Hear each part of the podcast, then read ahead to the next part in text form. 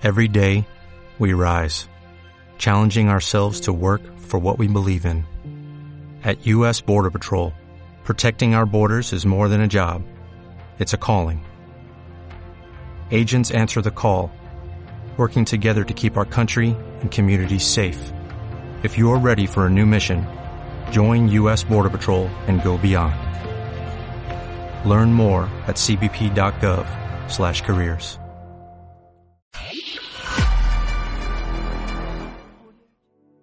Pero antes de entrar en materia, quisiera recapitular un poco algo que hablamos la semana pasada, fue comprender que la iglesia está fundamentada, está cimentada sobre una promesa hecha por Jesucristo mismo en Cesarea de Filipo en el primer siglo con sus discípulos, se paró en un monte y le hizo a sus discípulos una pregunta importante, ¿quién dice la gente que soy yo y quién dicen ustedes que soy yo? Y a la respuesta de Pedro, quien dijo, tú eres el Cristo, el Hijo del Dios viviente, Jesús dijo, bienaventurado eres, Simón, hijo de Jonás, porque no te lo reveló ni carne ni sangre, sino mi Padre que está en los cielos, y ahora te digo que tú eres Pedro y que sobre esta roca edificaré mi iglesia. Y la roca sobre la cual está edificada la iglesia es Jesús.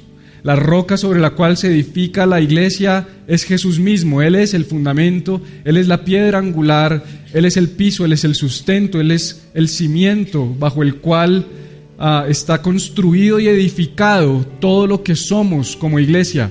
Ahora, la iglesia no la edificamos tú y yo. La iglesia no la edifica un pastor.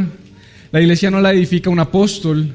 La iglesia no la edifican las personas, la, la, iglesia la edifica Jesucristo mismo, porque Él dijo, sobre esta roca edificaré, está hablando Jesús, yo edificaré mi iglesia. Y la palabra que utiliza Jesús para referirse a su iglesia es la palabra griega eclesía o eclesia, que significa comunidad, asamblea de personas, congregación, gente.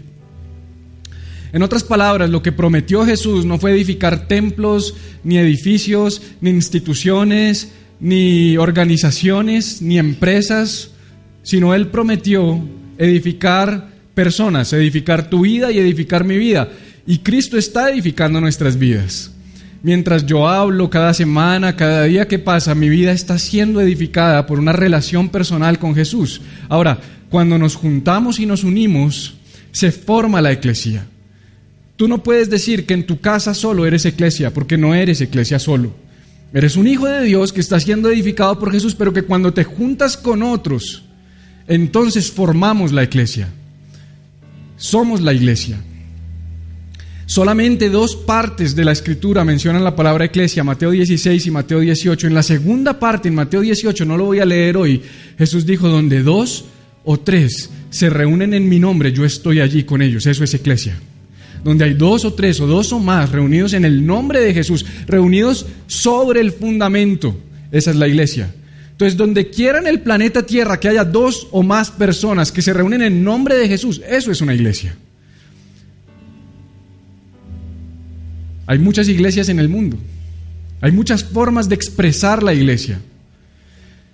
Los colores, el sonido, las luces, la tarima, el auditorio, todo eso se lo hemos añadido nosotros porque nuestra cultura tiene una forma de comunicar. Alguien me decía, pero Jesús no usó micrófono, claro, porque no había, pero si hubiese venido hoy, te aseguro que hubiese rentado un estadio, probablemente el Madison Square Garden, y hubiera predicado a cientos de miles, o si hubiera parado en Times Square, en las escaleras de Times Square, hubiese predicado con cámaras viéndolo y todo el mundo, todo el mundo en streaming, porque el mundo ha cambiado. O, si no, vámonos para el y yo les predico de una ladera y, todos nos morimos de frío. Si queremos ser bíblicos, como dice algunos. Porque gente dice, esto no es bíblico. Claro que no es bíblico, porque no estaba en la Biblia. Pero bíblico es que Dios se hizo hombre y adoptó la cultura del ser humano. La iglesia tiene que adoptar la cultura del mundo en el que vivimos. No contaminarse por la cultura es diferente. Pero yo puedo entrar y hablar el lenguaje de las personas. Y la iglesia sobre la cual o, la iglesia con la que soñamos tiene que estar fundamentada y edificada sobre la persona de Jesús. Ahora, el fundamento de la iglesia, que es Jesús, tiene una forma de expresión. Y esa forma de expresión es el amor. El lenguaje y la forma bajo la cual se expresa Jesús es el amor. La fuerza más importante que debe movilizar a la iglesia de Jesús y definir a la iglesia de Jesús es el amor. Si el fundamento de la iglesia no es el amor, no es la iglesia de Jesús. O sea, hay muchas eclesías. De hecho, el, término eclesia es un término político. Se utilizaba para referirse a las asambleas políticas. Así, haz de cuenta como la asamblea de tu conjunto, pero, pero hablando políticamente. O sea, donde quiera que se reunían personas había una iglesia. Lo que pasa es que Jesús dijo, hay muchas iglesias, pero yo voy a edificar la mía, la de Jesús. En otras palabras, la pregunta que yo te hago hoy, sobre todo los que somos parte de esta comunidad hace un tiempo, si tú vienes por primera vez, pues no me puedes responder esta pregunta, pero al resto es, ¿será que Iglesia Viva es de Jesús? O sea, ¿será que cuando Jesús nos mira desde el cielo y dice, ah, mano de iglesias por el mundo, esta, esta es parte de mi iglesia, esta, esta no es parte de mi iglesia, esta no es parte de mi iglesia, esta sí es parte de mi iglesia? Yo no tengo la potestad para decir que ninguna iglesia es o no es, yo no la tengo. Pastor, ¿usted qué opina de esta iglesia? No tengo ni idea, no opino nada. No los conozco, no tengo nada, no es mi lugar opinar. Pero de esta puedo opinar, porque soy parte de esta. No me gusta la iglesia, ayuda a cambiarla desde adentro. La iglesia no se cambia yéndose, se cambia siendo parte y ayudando a construirla. Es la única forma. Todas las semanas me escriben por Instagram personas, todas, pastor, yo lo sigo, me gustan mucho sus enseñanzas, yo no sé si Dios me está moviendo a cambiarme para su iglesia, es que me gusta, ¿y usted qué opina? ¿Por qué no te gusta? No sé, es que eso tampoco te va a gustar acá. De lejos todo se ve bonito. Cuando te metes, los mismos problemas de allá los vas a encontrar acá, los mismos. Las iglesias se cambian desde adentro, las instituciones se cambian desde adentro. El matrimonio se cambia desde adentro. No, tomémonos un tiempo, no, no, no te tomes un tiempo, trabaja y cámbialo desde adentro. La única forma de cambiar es desde adentro. ¿Será que Iglesia Viva es la iglesia de Cristo? Entonces, me, encontré con una historia que me impactó muchísimo. En la iglesia que pastoreaba hace ya varios años Francis Chan, el pastor Francis Chan en la ciudad de San Francisco, California, un día se paró Pastor Francis y dijo, iglesia, iglesia de miles de personas, una iglesia de miles de personas en San Francisco. Iglesia, nuestro hermano, vamos a llamarlo Pedro, como por ponerle un nombre, eh, nuestro hermano Pedro, que ha venido enfermo, está casi ciego, casi ciego, bien avanzado en edad, y le están fallando sus riñones, especialmente uno de sus riñones, no le funciona. Y él tiene un tratamiento donde tiene que ir todas las semanas tres veces por semana a las 5 de la mañana a que le hagan su diálisis. Pero como él es ciego, no se puede mover por sí mismo, no hay quien lo ayude, su familia lo abandonó, somos su familia. Porque poner un hashtag somos familia es fácil, pero ser familia es otro cuento. ¿Quién puede acompañar a don Pedro durante los próximos tres meses por lo menos y después rotamos a otra persona todos los días o todas las semanas, tres veces por semana a las 5 de la mañana para llevarlo a su diálisis. Y se paró un joven apuesto, así como yo, bien joven y apuesto. Y es para hacerlo reír porque están así. Y entonces dijo yo, pastor, yo, yo lo acompaño. Gracias a Dios por la vida de Felipe. Gloria a Dios. Listo. Los nombres son ficticios, toda la historia es real. Entonces se fueron la primera semana y transcurrido el segundo día, este joven fue profundamente impactado por la condición de su hermano Pedro y dijo, yo quiero hablar con el médico. Fue habló con el médico, le dijo, doctor, hábleme del señor Pedro, ¿cuándo le viene su riñón? Y el doctor le dijo, quiero ser muy honesto contigo, es posible que él muera en esta condición. Hay cientos de miles de personas esperando un riñón por su edad, por su condición de ceguera, por sus características, puede que nunca le llegue un riñón. Felipe dijo, yo quiero darle el riñón, doctor. Yo quiero ser quien le entregue el riñón y mejore la calidad de vida de mi hermano. En la iglesia, en la iglesia lo criticaron. En la iglesia los comentarios de las personas de la comunidad fue, estás loco. Tú estás joven, tienes toda la vida por delante, él ya se va a morir, ¿qué vas a hacer dándole tu riñón? Y él dijo, si no es esto de lo que nos predica la Escritura, si no es esto de lo que nos habla Jesús, si no es esto a lo que se refiere ser familia y amar a tu prójimo como a ti mismo, no sé qué lo es. Pero yo no voy a ser un hipócrita, yo le voy a dar mi riñón. La pregunta es, ¿tú qué harías? ¿Yo qué haría? Es más, muchos de nosotros ni siquiera nos incomodaríamos para llevarlo a la diálisis, mucho menos entregarle un riñón. Pero eso es ser iglesia. Eso es ser parte de una familia y de un cuerpo. Eso es ser parte de la iglesia de Jesús, la de Jesús. No la que los hombres hemos levantado y creado, sino la que Jesús soñó y estableció. Una iglesia marcada y determinada por el amor. Porque si la iglesia no está fundamentada sobre el amor, no es la iglesia de Jesús. Una iglesia que no tiene el fundamento de amor no el amor romántico, no el amor bonito, no el amor de palabras, no el amor que suena bien, sino el amor que da su vida por su hermano. El amor que toma un riñón y se lo entrega a alguien que lo necesita, sin peros, sin condiciones, sin letra menuda, sin qué recibo yo a cambio, sin qué vas a hacer por mí. Porque si tu hermano tiene frío y tú tienes un abrigo, quítate tu abrigo y se lo das. A, unos nos reta esa historia a otros nos, nos dan ganas de salir corriendo de acá y decir, yo no pertenezco a este lugar. A otros nos inspira, pero sin duda alguna ese es un cuadro más real de este siglo, de San Francisco, California, de lo que significa ser cristianos. Y por eso quiero leerte el libro del Apocalipsis rápidamente. Esta es una exhortación a las iglesias y el mensaje a la iglesia de Éfeso, la iglesia más importante de Asia Menor, donde empezó el cristianismo, donde empezó a esparcirse el cristianismo en Asia Menor, en el primer mundo, em, eh, eh, escribe el ángel de la iglesia en Éfeso. El que tiene las siete estrellas a su diestra, o sea Jesús, el que anda en medio de los siete candeleros de oro, o sea Jesús, dice esto, palabras de Jesús. Yo conozco tus obras y tu arduo trabajo. O sea, Jesús le está hablando a una iglesia como, como iglesia viva, en este momento la de Éfeso. Pero las siete iglesias del Apocalipsis nos representan a nosotros porque siete es el número de la perfección, todas juntas nos representan. En cada una de ellas, en las exhortaciones que tú encuentras, si lees todo este libro del capítulo 1 al capítulo 3, ves las exhortaciones a, las iglesias, te vas, a darte cuenta que hay exhortaciones que nos aplican a nosotros, porque siete es el número perfecto, en todas puedo yo verme identificado como iglesia. Y cuando dice escribe al ángel de la iglesia, está diciendo al mensajero, al pastor. Escríbele al pastor de la iglesia de Éfeso.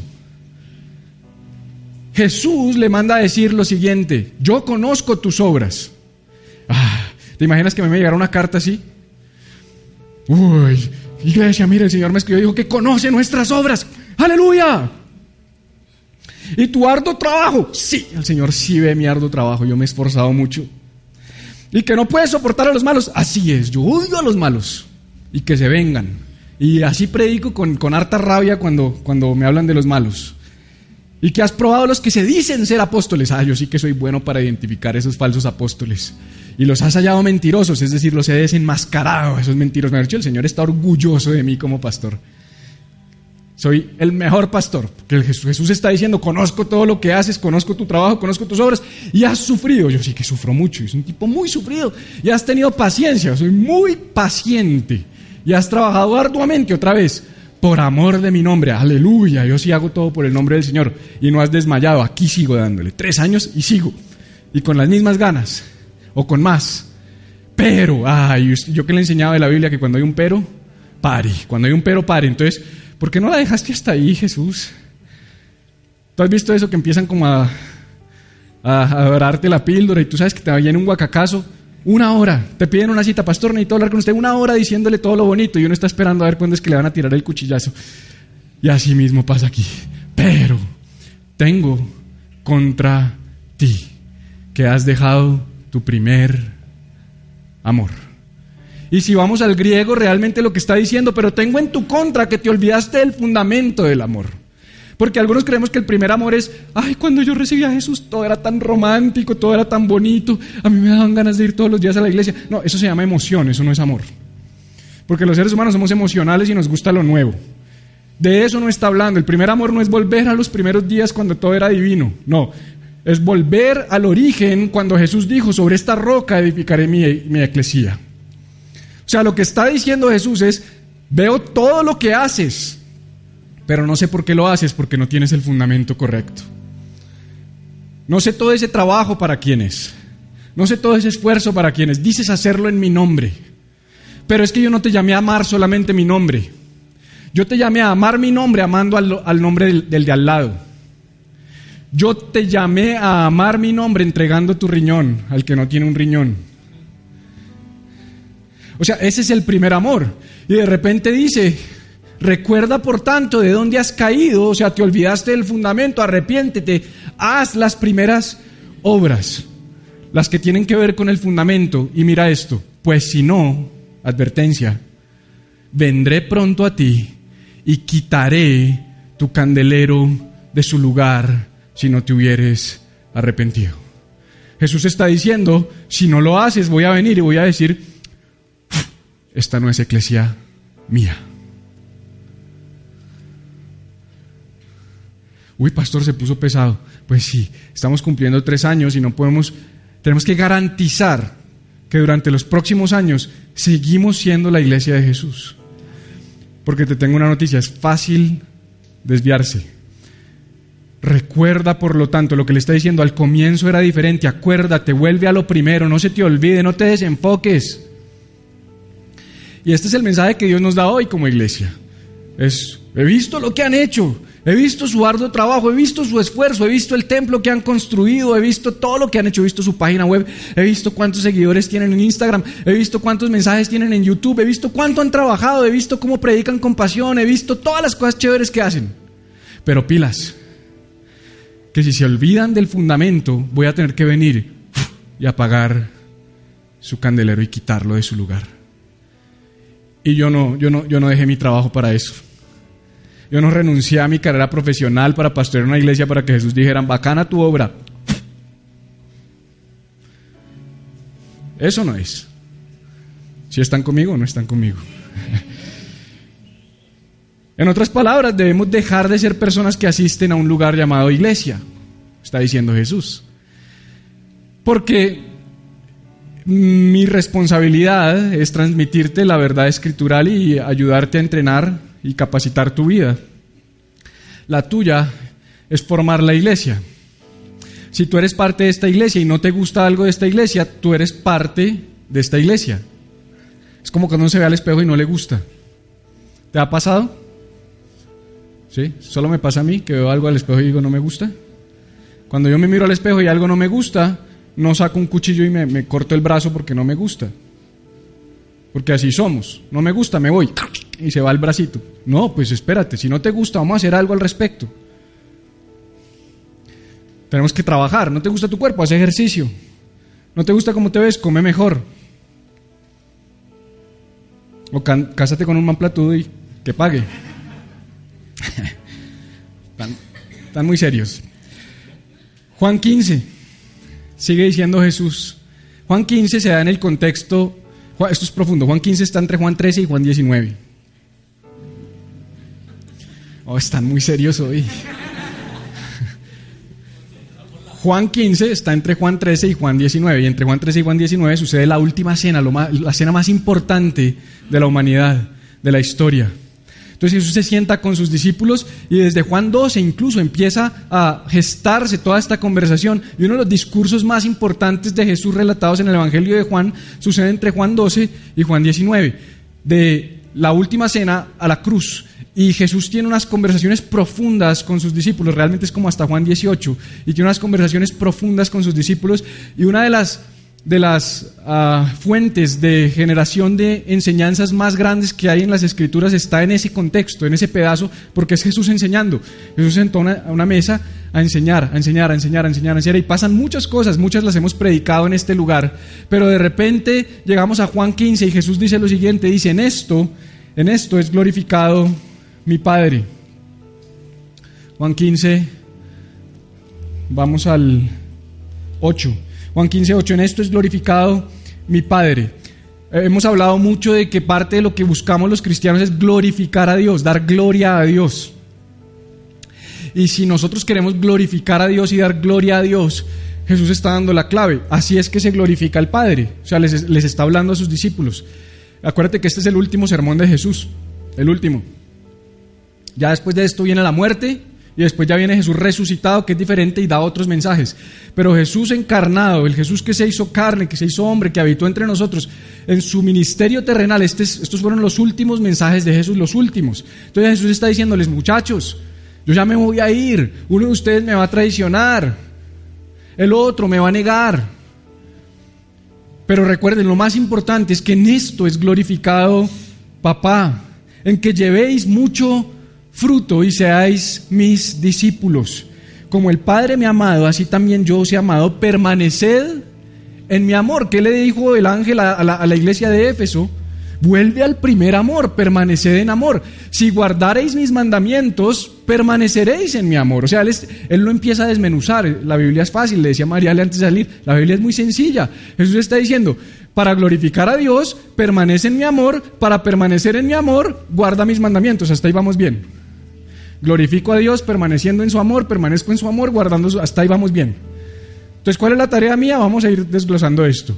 Guardar sus mandamientos para permanecer en su amor, para entonces glorificar a Dios. Así como yo he guardado los mandamientos. Entonces ahora nos dice, y guardás los mandamientos imitándome a mí. Todo va en cascada, Jesús va dándolo desmenuzadito. Entonces, glorificas a Dios, guardando mis mandamientos, permaneciendo en mi amor, permaneces en mi amor, guardando mis mandamientos, guardas mis mandamientos, así como yo guardé sus mandamientos. Y permanezco en su amor. En otras palabras, Él está diciendo, yo soy su ejemplo, háganlo como yo. Estas cosas, todo lo que venía hablando desde Juan capítulo 13, os he hablado para que mi gozo esté en vosotros y vuestro gozo sea cumplido. Este es mi mandamiento. O sea, él está, diciendo, permaneces en el amor guardando los mandamientos, guarda los mandamientos siendo como yo. Este es más claro, por si acaso. Este es el mandamiento, que os améis unos a otros como yo os he amado. Nadie tiene mayor amor que este, que uno ponga su vida por sus amigos. O sea, mira cómo... En últimas, el resumen de esto es, glorificas a Dios poniendo tu vida por los demás. Así, así va. Ese es el resumen ejecutivo de todo esto que acabamos de leer. Glorifico a Dios poniendo mi vida por otros. Ah, y por cierto, ya no los voy a llamar siervos, los voy a llamar amigos.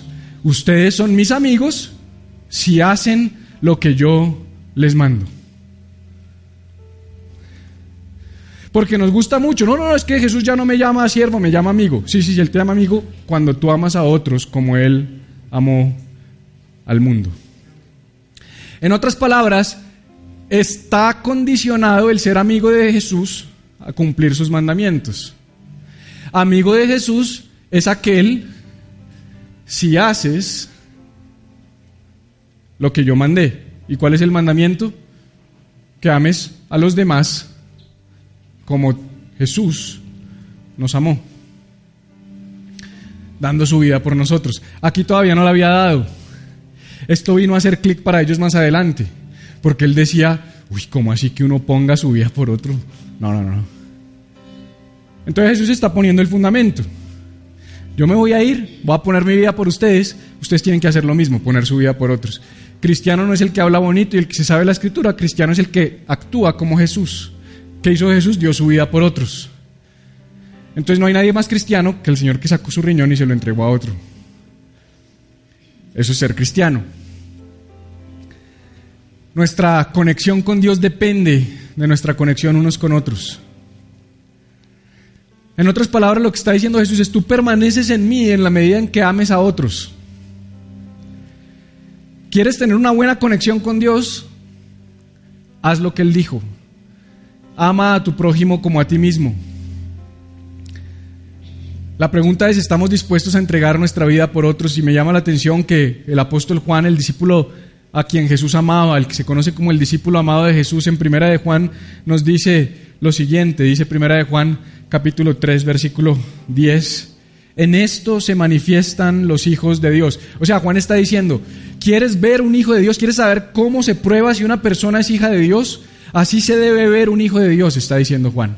En esto se manifiestan. Y también los hijos del diablo. Fuerte, porque no hablamos mucho de eso, pero hay hijos de Dios, hay hijos del diablo. Santiago en la serie de Santiago nos dijo, esto es terrenal, animal y diabólico. Jesús dijo, ustedes son como su padre, el diablo.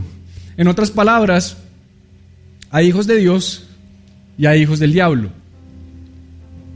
Y no depende sino de una cosa. Todo aquel que no hace justicia y que no ama a su hermano no es de Dios.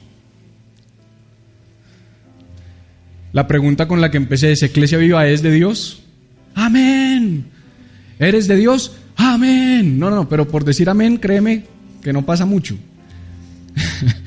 es por actuar conforme a lo que dice la Escritura, es por obedecer el mandamiento de Jesús, de dar nuestra vida por otros. Mira, si esta iglesia, por ejemplo, predicara esto siempre, seríamos cinco o seis. Te lo aseguro. Te lo aseguro. Porque no es un mensaje popular. O sea, no está chévere que yo te venga a decir, brother, esto se trata de tu vida por otros, no de que toda la iglesia dé su vida por ti. Me voy de la iglesia porque no me entienden. Me voy de la iglesia porque es que no me dan consejo. Me voy de la iglesia porque es que no me recibieron. Me voy de la iglesia porque no había dónde parquear. Me voy de la iglesia porque estaba llena y no me dieron el asiento reservado. Me voy de la iglesia porque. Me voy de la iglesia porque. Todo el tiempo lo veo. Sacamos la estadística esta semana, me la dieron William y Carolina. Eh, más del 60% de las personas que nos han visitado en los últimos tres meses vienen de otra iglesia. Y eso no me hace feliz ni me pone orgulloso. Uy, no, es que somos la opción de los que se van. No, pues qué problema, porque no es sino cuestión de que algo no les guste para que también se vayan de acá. Claro. Si algo te incomoda allá y te trajo acá, algo te va a sacar de acá, te lo aseguro. Y más pronto que tarde. Porque no hay lugar perfecto. Pero usted dice que es el perfecto, sí, para gente imperfecta. Lo que te estoy diciendo es, somos imperfectos. Hello. Sí, o sea, te estoy diciendo de frente, somos imperfectos. O sea, si vienes acá, tienes que saber que somos imperfectos. Si estás buscando perfección, sigue tu ruta de church shopping, dicen los gringos. Church shopping, una lista. Tengo la lista de las 57 iglesias del sector y voy a ir a ver cuál me gusta. No, esto no se trata de cuál te gusta. Se trata de en cuál te quiere poner Dios para que le ayudes a cambiar de adentro hacia afuera.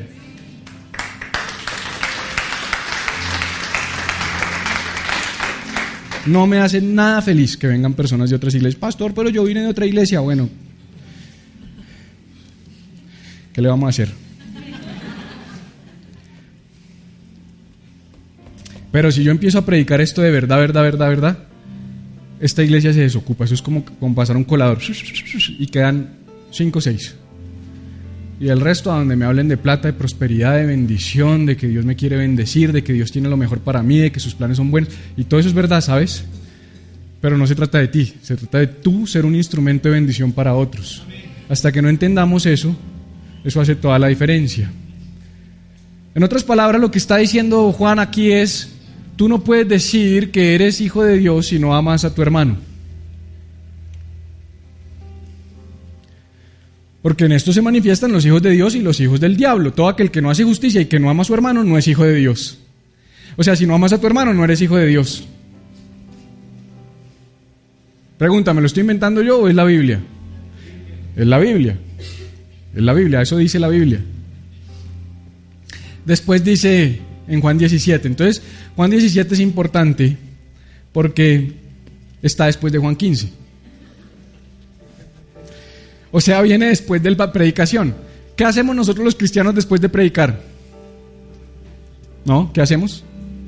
¿Qué digo yo? Orar. Alguien dijo orar, gracias. Ponte de pie que vamos a orar, digo yo, ¿no? O sea, yo predico y oro. ¿O no has visto? O sea, como que tenemos ese patrón. ¿Por qué los cristianos predicamos y oramos? ¿Te has preguntado alguna vez? Pues porque Jesús predicó y oró. Jesús predicó desde Juan 13 hasta Juan 17 y en Juan 17 dijo, muchachos, terminé, vamos a orar. Y ahí cogemos nosotros el modelo y hacemos lo mismo, es bíblico, no, no está mal. Pero a veces no sabemos por qué hacemos las cosas. Jesús predicó y oró. Y después de predicar todo lo que predicó, se paró Jesús y oró y está la oración más importante de Jesús. Juan capítulo 17, la oración intercesora de Jesús se llama. Y se llama intercesora porque no oró por él, sino oró por otros. Y eso es intercesión, cuando tú no oras por ti, sino oras por otros. Entonces Jesús termina su mensaje y ora. Es como cuando yo me paro al final, te digo, ponte de pie y empiezo a orar por ti. Señor, que esta palabra haga vida en sus corazones, que los cambie, que esta semana la puedan poner en... Eso fue lo que hizo Jesús. Predicó y oró. Entonces vamos a leer un pedazo de la oración intercesora porque es larga, en Juan capítulo 17, y nos vamos a dar cuenta de las palabras de Jesús.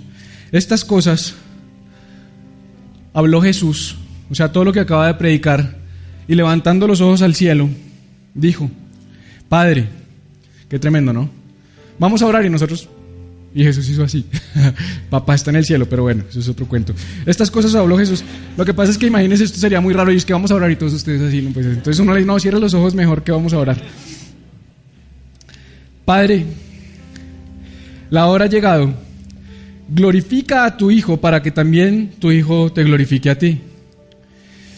Como le has dado potestad sobre toda carne para que dé vida eterna a todos los que le diste la voluntad de Jesús, por cierto, siempre ha sido dar vida eterna a todos, a todos los que fueron entregados por Dios, o sea, a toda la humanidad, porque Él le entregó toda la humanidad, le dio autoridad sobre toda carne, sobre toda la humanidad.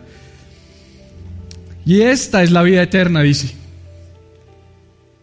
que te conozcan a ti, el único Dios verdadero y a Jesucristo a quien has enviado. Yo te he glorificado en la tierra ¿Cómo? He acabado la obra que me diste. Ahorita hicimos en Juan 15, si se acuerda, se glorifica al Padre, permaneciendo en amor, se permanece en amor, cumpliendo los mandamientos, se cumplen los mandamientos, siendo como Jesús, ser como Jesús es amar a tu prójimo, como Jesús amó al prójimo, dando su vida por los demás. Y otra vez Jesús está cerrando la predicación y está diciendo, yo te he glorificado acabando la obra que me diste. En otras palabras, glorificamos a Dios cumpliendo lo que Él nos mandó hacer. No es tanto un tema de palabras, porque los cristianos somos muy de palabras, de dar gloria con nuestras palabras. Pero las escrituras dicen, este pueblo de labios me alaba, pero su corazón está lejos de mí. En otras palabras, esto no se trata de lo que digas, esto se trata de lo que hagas por los demás. Está diciendo, yo acabé la obra que me diste, Ahora pues, Padre, glorifícame tú al lado tuyo con aquella gloria que tuve contigo antes que el mundo fuese. ¿Cuándo estaba Jesús con el Padre? Antes que el mundo fuese. Por si se le aparece un testigo de Jehová que dicen que Jesús fue creado, Jesús no fue creado, Él estaba con Dios antes que el mundo fuese. En el principio creó Dios los cielos y la tierra. Elohim es la palabra plural que se utiliza en Génesis. Elohim es plural. Estaban los dioses. Está hablando de tres. Dios Padre, Dios Hijo, Dios Espíritu Santo. Pero no me puedo meter por ahí. Solamente me dan ganas de aclararlo ya que estamos allí. Y dice, como tú me enviaste al mundo, así yo os envío al mundo. En otras palabras, así como Dios envió a Jesús, ahora Jesús nos envía a nosotros. ¿A dónde nos envía? Al mundo. ¿Y por qué la iglesia se ha querido apartar del mundo? Si el mensaje fue yo los envío al mundo. Tremendo, ¿no? ¿En qué momento nos desconectamos? ¿En qué momento dejamos de ser esa iglesia que Jesús nos mandó a ser? O sea, yo los envío al mundo. Así como tú me enviaste a mí al mundo, yo ahora los envío al mundo y por ellos yo me santifico a mí mismo para que también ellos sean santificados en la verdad. Mas no ruego solamente por estos, sino también por los que han de creer en mí por la palabra de ellos, o sea, por ti y por mí. Qué bonito que en Juan 17 Jesús está orando por ti y por mí y por los que aún no le conocen. Escucha, Jesús está orando por los que han, en otras palabras, está orando por quiénes? Por los no creyentes. En vez de nosotros estar apedreando a los no creyentes, deberíamos estar orando por ellos. Pero veo a la iglesia tirándole piedra a los que no creen en lugar de estar orando por los que no creen. O sea, Jesús solo dijo, yo te pido por los que han de creer por ellos, por el testimonio de ellos. En otras palabras, tú y yo tenemos una responsabilidad para los que no creen, crean. Porque lo que está diciendo es, yo te ruego por los que han de creer en mí, ¿por qué? Por la palabra de ellos. Esto es muy grande. Tú y yo tenemos una responsabilidad. Si la gente de afuera no cree, es culpa de la iglesia, es lo que está diciendo Jesús. La iglesia es la responsable de que la gente que no cree crea. Tenemos esa gran responsabilidad. Yo creo en Jesús porque una iglesia, porque me invitaron a una iglesia cristiana. Y ahí me predicaron a Jesús. E, ese alguien me predicó de Jesús. Tú estás aquí porque alguien te predicó de Jesús. Afuera hay personas que necesitan que tú les prediques de Jesús. Y sigue diciendo, para que todos sean uno. Entonces note, sean uno, diga sean uno. Como tú, oh Padre, en mí y yo en ti, que también ellos sean uno. Diga por favor, sean uno. En nosotros, para que el mundo crea que tú me enviaste. En otras palabras, si tú y yo no somos uno, el mundo no va a creer en Jesús. Si nadie se para a decir, yo acompaño a don Pedro a la diálisis, el mundo no va a creer en Jesús.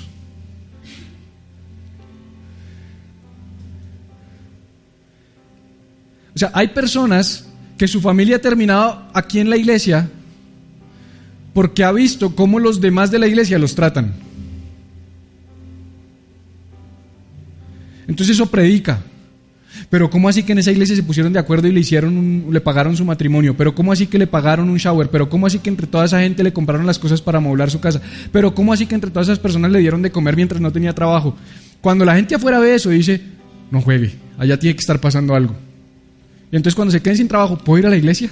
a ver si a mí también me tratan bien. Pues de eso se trata, que vean el amor. Y que digan, sí se puede, sí es verdad. Esa gente tiene algo raro, es diferente. Eso es lo que predica, no las palabras. Lo que predica es que nos amemos, que seamos uno. La gloria que me diste yo les he dado para que sean uno, así como nosotros somos uno. Yo en ellos, tú en mí, para que sean perfectos en unidad, para que el mundo conozca que tú me enviaste y que los has amado a ellos como también a mí me has amado. O sea que vuelvo al principio. Si nosotros como comunidad, si nosotros como comunidad no podemos tener un amor como este, nunca el mundo va a conocer a Jesús. Y tenemos que dudar de si somos la comunidad que Jesús quiso que fuéramos. Pero seamos honestos, en ocasiones venimos, miramos hacia adelante, levantamos nuestras manos, cantamos unas canciones, escuchamos una prédica y nos vamos, sin siquiera preguntarle a la persona que tenemos al lado, hey, ¿cómo vas hoy? ¿Cómo estás? ¿Qué ha pasado en tu vida? ¿Cómo está, ¿Cómo está tu corazón? ¿Cómo está la casa? ¿Cómo están los niños? Hay de comer y tú cómo estás y tú cómo estás. Y, no nos gusta preguntar porque qué tal que nos digan, no, pues ahí, ah, bueno, voy a orar por ti y tú, ahí, ah, no, pues ahí. No, mejor yo como que no vengo a esta iglesia porque se contagia uno.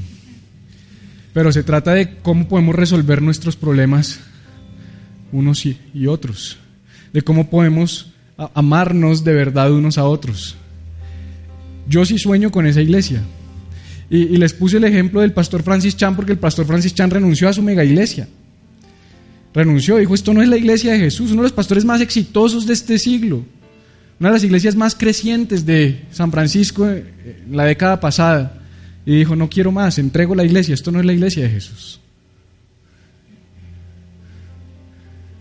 Porque no hay comunidad, es mentira. Es una reunión donde todos venimos a escuchar un mensaje, a levantar nuestras manos, a dar un dinero para sentirnos bien y irnos nuevamente a nuestras dinámicas, pero no somos familia. Este debería ser el lugar donde si hay alguien sin trabajo, aquí se le consigue trabajo.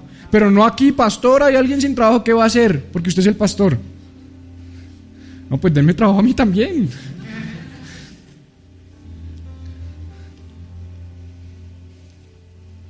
Sino tú. ¿Cuándo fue la última vez que dijiste, qué necesitará la gente de mi comunidad? ¿Habrá alguien enfermo? tengo una cama para regalar, ¿Quién les, ¿a quién le sirve? Voy a sacar ropa esta semana, está en muy buen estado, ¿será que le sirve a alguien de mi comunidad? Esta semana hice un mercado, Kilo de Amor se nos volvió una iniciativa fría. Qué bueno que la, que la generosidad tuviera una cara, no un barril. Sea, como iglesia tenemos que decir, trae tu donación y la tiras a un barril, eso es una generosidad fría.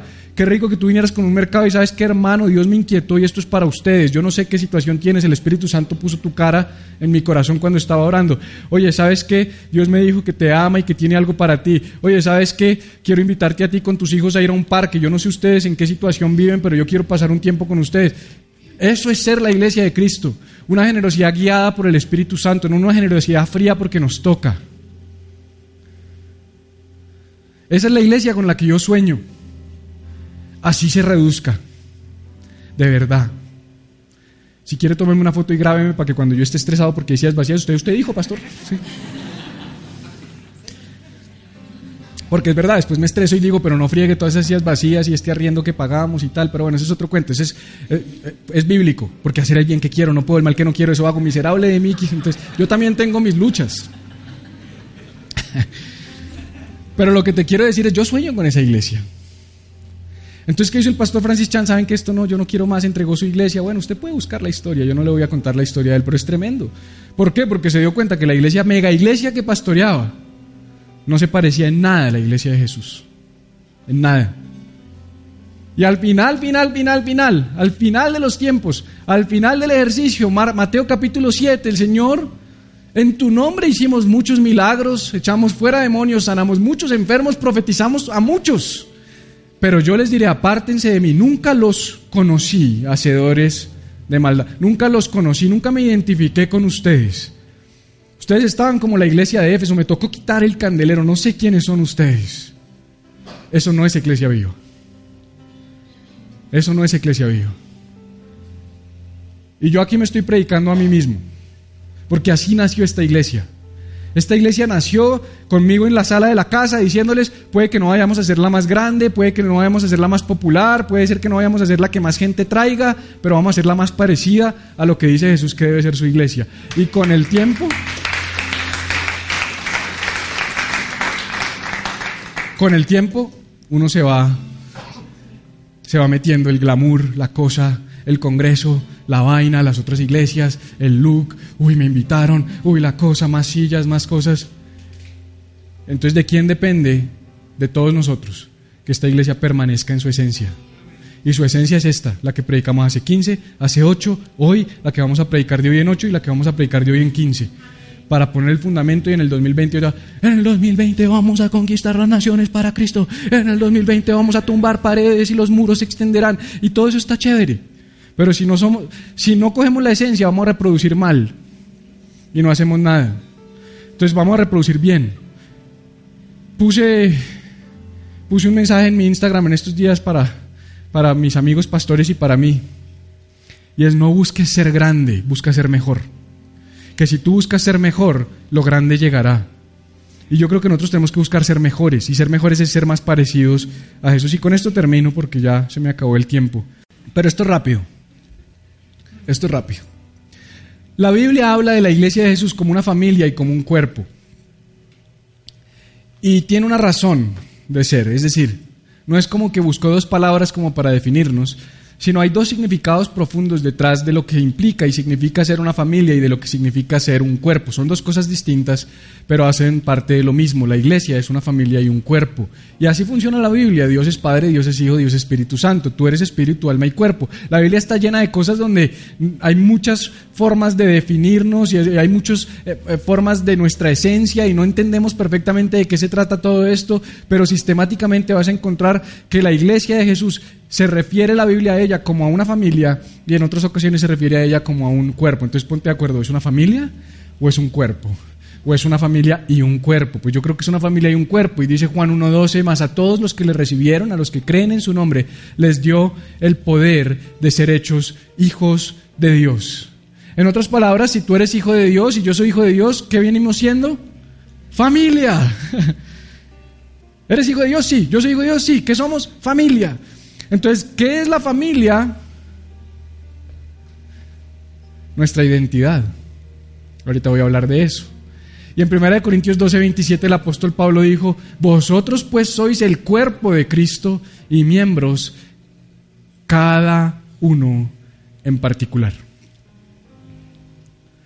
En otras palabras, lo que yo veo es que la iglesia es una familia que me habla de mi identidad como hijo y la iglesia es un cuerpo que me habla de mi función como miembro. Lo que te quiero decir hoy, iglesia, es que ser parte de la iglesia, más que asistir a la iglesia, implica y significa que por derecho, por derecho, tú tienes un lugar en esta familia y eres un hijo de Dios. Punto. O sea, venir a este lugar y ser parte de este lugar te hace parte de una familia.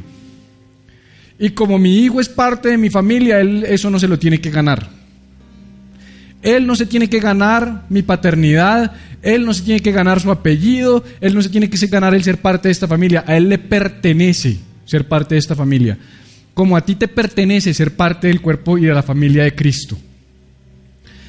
Por eso en el Padre nuestro Jesús dijo, el pan nuestro de cada día nos lo hoy y después dijo, perdona nuestras ofensas, porque siempre va a haber un lugar a la mesa, no importa que tengas ofensas para perdonar. O sea, no importa si hay cosas que no has hecho bien, siempre va a haber un lugar a la mesa para comer porque eres parte de la familia. Ese siempre es el mensaje de Jesús. Por eso cuando el hijo pródigo llegó, Padre, pecado contra, cállate, coja el anillo de oro, maten el mejor becerro que hoy hacemos fiesta, porque mi hijo ha vuelto a casa. Tú eres un hijo de Dios, yo soy un hijo de Dios, somos familia, somos hermanos. Por eso en las iglesias, hermano, hermana, pero entonces no nos gusta porque nos suena religioso, pero somos hermanos. Lo que pasa es que yo a mis hermanos de carne no les digo, hola hermano, hola hermano, no, yo les digo, pues, hola, ¿qué hubo Juan, qué hubo Marce? Pero son mis hermanos. Entonces aquí pues por lenguaje no decimos hermano, hermana, y así como dominicano, hermano, hermana, no, sino que simplemente somos hermanos. Eres mi hermano en Cristo, eres mi hermana en Cristo, tú eres mi hermano en Cristo, somos hermanos. Y yo quiero servirte porque eres mi hermano, somos parte de una familia, nos une un mismo Padre, o sea que no podemos vernos en la calle y pasar de largo como a veces hacemos, no podemos entrar aquí y no saludar porque somos hermanos. Sí, a veces nos peleamos entre hermanos, pero somos hermanos. Ese vínculo no nos lo quita nadie, no depende de nuestras peleas, no depende de si nos parecemos o no, no depende de si nos vemos igual. Es más, no hay nada más distinto que dos hijos en la, de la misma casa, ¿no ha visto? ¿Ese es su hermano? Sí, ese es mi hermano. Y aquí debería pasar, ¿ese va a Iglesia Viva? Pues sí, ese va a Iglesia Viva. Somos diferentes, pero somos hermanos. Pero el cuerpo habla de una función. Y tú debes, como parte de este cuerpo, cumplir con tu rol como miembro de familia y cumplir con tu rol como miembro de un cuerpo. Muchos de ustedes están felices con su identidad, pero no están ejerciendo su función. Y ser parte de una iglesia, ser parte de una comunidad, implica una función. Por eso quiero que leamos todos esto juntos. Yo te lo leo la primera y luego lo leemos juntos a la segunda. Yo nunca hago esto, pero hoy lo voy a hacer. La iglesia no es un club social ni un lugar que me presta servicios. Esto es una declaración que tú la vas a leer ahorita. La iglesia no es un club social ni un lugar que me presta servicios. Es una familia a la que pertenezco, en la cual tengo derechos como familia, pero también tengo deberes como cuerpo. Y si todos nos aprendemos este corito, esto cambiaría. Porque muchos tratan a la iglesia como un lugar que tiene que prestarme un servicio. Y te tengo una noticia, este lugar no debe prestarte a ti servicios. Este lugar te hace parte de una familia, pero también implica que tienes unos deberes como parte de esta familia y debes cumplir con ellos. Entonces vamos a decirlo todos juntos. Uno, dos, tres. La iglesia no es un club social ni un lugar que me presta servicios. Es una familia a la que pertenezco, en la cual tengo derechos como familia, pero también tengo deberes como cuerpo. Grábate eso en tu corazón. Que no sea solamente unas palabras frías que tú repites. Y seamos esa familia, seamos ese cuerpo. ¿Y qué quiere decir eso? Que si esta parte del cuerpo se duele y tú eres la mano, Mientras tú sigas ahí diciendo, no, yo quiero que me atiendan, que me hagan el manicure. Si a la manito se le hace el manicure de vez en cuando, pero es para que no tenga las uñas muy largas que dañe, ni muy corticas que no sirvan. Entonces, ya, hay una función. Entonces, de vez en cuando te vamos a consentir para que estés bien, pero es para que te pongas a trabajar. Porque cada miembro del cuerpo tiene una función. Yo sé que algunos son codo y juanete, pero igual codo y juanete sirven. No, guarda tu corazón, es que yo sabía, yo soy la uña encarnada, no, tranquilo, tú no eres... ¿Qué tal si te pones sobre tus pies y oramos, Padre? Gracias, Señor, porque hoy nos enseñas un poco más de lo que significa ser parte de la iglesia de Jesús. Honestamente, Señor, nosotros no queremos ser parte de un movimiento creado por hombres que no trascienda. Nosotros no queremos ser parte de un movimiento eh, de moda, ni un movimiento cool, ni un movimiento popular, ni un movimiento que, que todo el mundo está hablando de él, pero que tú dices, pues eso no me representa, eso no hace parte de lo que yo vine a, a instituir y a establecer. Nosotros queremos ser parte de esa iglesia que tú mismo dijiste, yo sobre esta roca la edificaré. Y queremos que sea tu iglesia, Señor.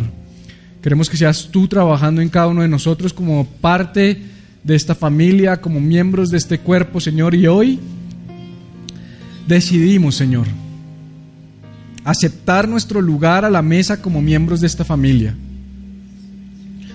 Comprender que quien está a mi derecha, a mi izquierda, enfrente, atrás, es mi hermano, mi hermana en Cristo, que somos hermanos, hijos del mismo Padre, y que estamos llamados a amarnos y a cuidarnos unos a otros pero también acepto mi función y mi, responsabilidad como miembro de este cuerpo, Señor. Entiendo que tengo una función. Entiendo que hay cosas que yo sé hacer, que yo puedo hacer, que no estoy haciendo y que están privando a este cuerpo y a esta familia de mayores bendiciones. Comprendo que hay cosas que tú me has dado que solo las sé hacer yo, que solo tengo yo, Señor, y que tú estás esperando para que yo ministre a tu cuerpo y a tu familia. Que yo sirva a tu cuerpo y a tu familia. Quiero ser un miembro de familia diligente, Señor. Quiero ser parte de esta iglesia y quiero ser parte con todo lo que eso implica, Señor. Que nuestro fundamento sea el amor, que nos sirvamos mutuamente, que nos amemos unos a otros, que nos preocupemos unos por otros, Señor. Que entendamos que ser iglesia es ser familia. Es que tú nos llamaste a ser parte de esta familia llamada Iglesia Viva hoy aquí en Toberín, mañana en otros lugares, pero que cada lugar, cada comunidad que impactemos se cierre como una familia de amor, donde nos cuidemos, nos protejamos y demos la vida unos por otros, para que el mundo vea que tú nos has enviado y quieran venir y ser parte de esta familia, y que no seamos excluyentes sino incluyentes, que todo aquel que quiera venir pueda venir porque tú viniste a morir por todos, Señor, no solo por algunos. Mi compromiso hoy, Señor, es ser parte de esta familia y ser miembro de este cuerpo. Y amarte amando a mis hermanos, a mi prójimo, a mi próximo, al que tengo al lado, al que tengo al frente, al que tengo atrás. Me comprometo con ser más intencional en conocer a las personas de esta comunidad, en pasar tiempo con las personas de esta comunidad, en hacer amigos, Señor en empezar a abrir las puertas de mi corazón y de mi casa. Así en otros lugares me hayan dañado, así en otros lugares me hayan señalado y me hayan cuestionado. Estoy dispuesto a bajar la guardia, Señor, y a dejarme bendecir por tu familia y saber que también yo soy un instrumento para bendecir a otros. Gracias te damos, Señor, en el nombre de Jesús.